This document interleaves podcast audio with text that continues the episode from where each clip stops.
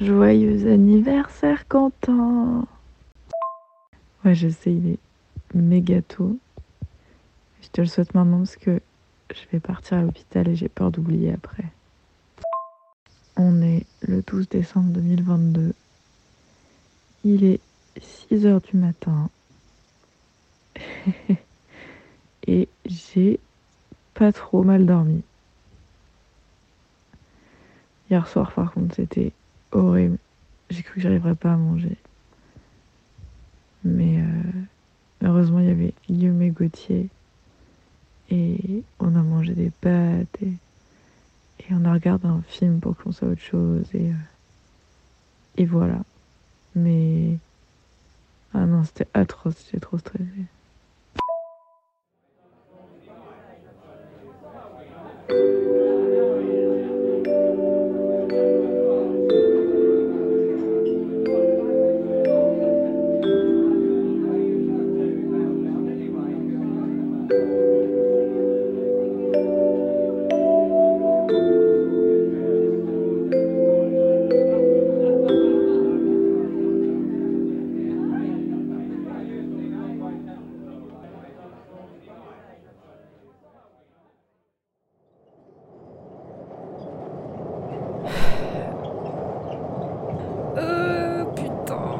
Je suis pas bien, je suis pas bien.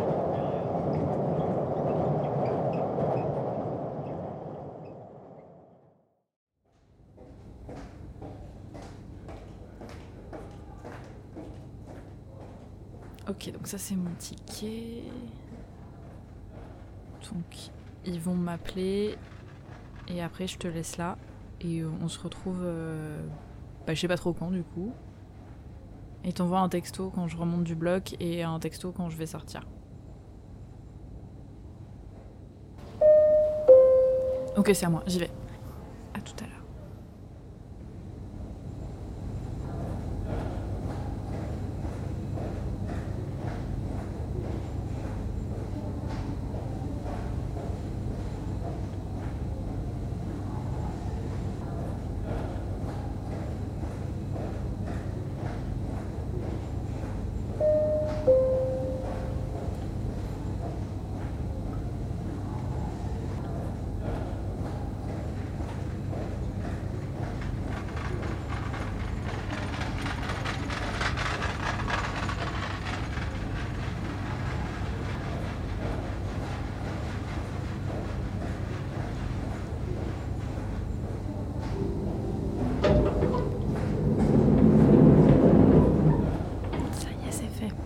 C'est fini, c'est fait.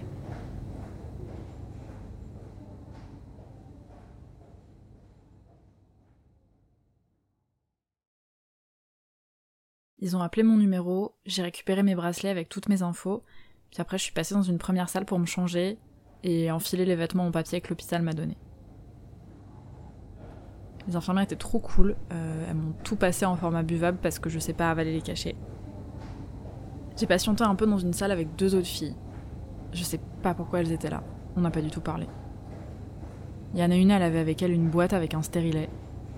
Je savais pas qu'on pouvait faire une anesthésie générale pour se faire poser un stérilet.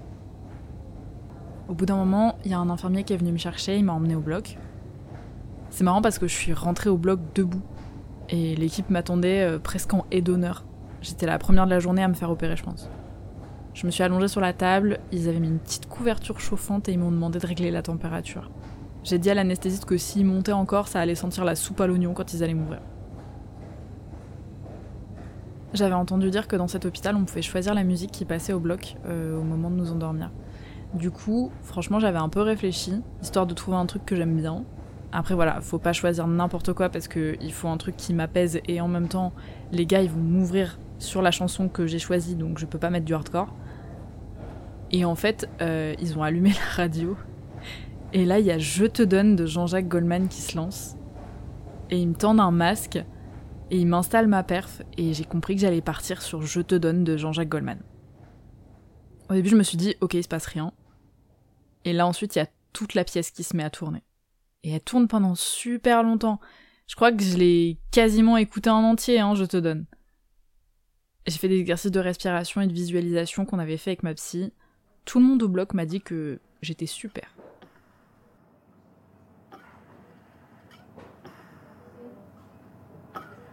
Ma plus grosse peur à la veille de l'opération, c'était de me réveiller avec le tube de l'intubation encore dans la gorge. Quand je sens que je reprends conscience, mon premier réflexe c'est de me toucher le visage pour savoir si je suis encore intubée. Et en fait ça va, j'ai juste un tube pour l'oxygène au niveau des narines. J'arrive à avaler ma salive, je me sens vraiment bien. Il y a une infirmière qui arrive tout de suite pour me rassurer, me dire où je suis, que je suis en train de me réveiller, que tout s'est bien passé. Moi, je lui fais quelques blagues et de toute manière, il n'y a absolument plus de filtre entre ce qui se passe dans ma tête et ce qui sort de ma bouche. Elle me demande si j'ai mal. Je sens que ça tire un petit peu au niveau de mon ventre, donc je dis oui. Et là, c'est l'erreur. Elle me passe un truc dans la perf et j'ai la sensation que je vais gerber. Donc là, c'est panique à bord, je rameute tout le monde, je leur demande un autre médoc, de l'aide, le SAMU, je vais crever. Le chef de la salle de réveil, il va voir mon infirmière et lui dit peut-être pas un tramadol directement la prochaine fois. Au bout de 5 minutes, je sens que ça commence à aller mieux, mais je me mets à trembler comme si j'étais en cas de possession.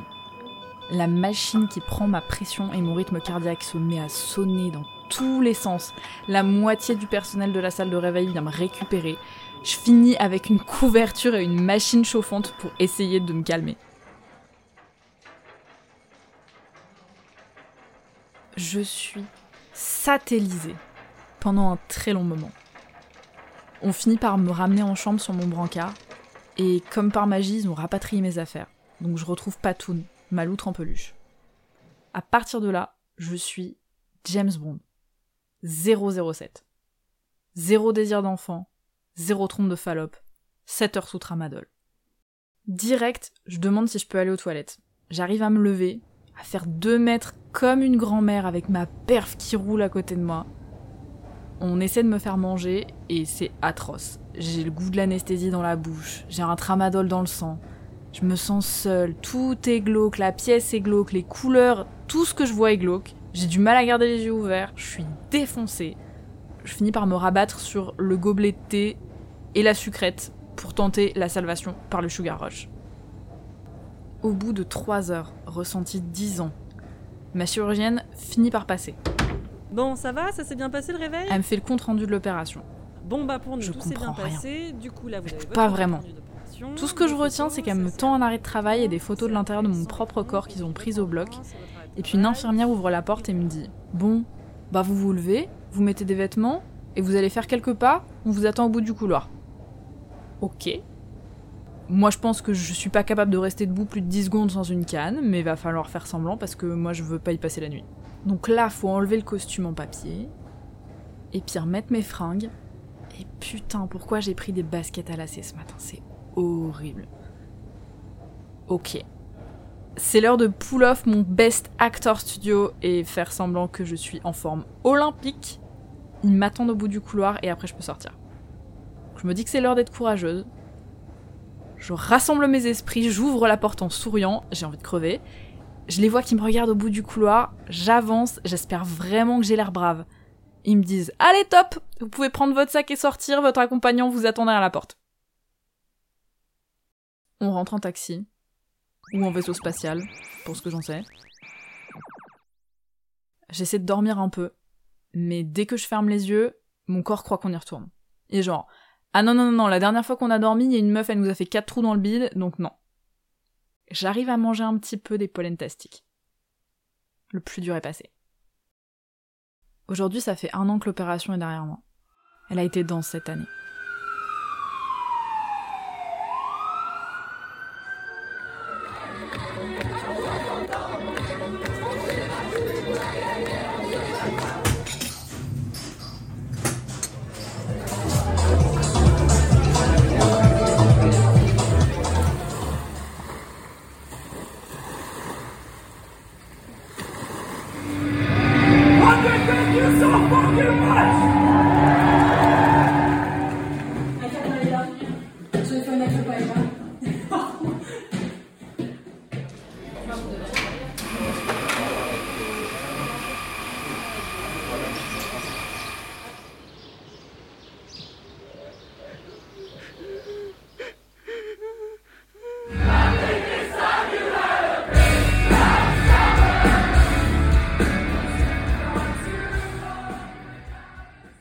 Que un an c'est assez pour avoir du recul J'imagine que comme tout le monde à ce stade, la question qu'on se pose c'est est-ce que tu regrettes?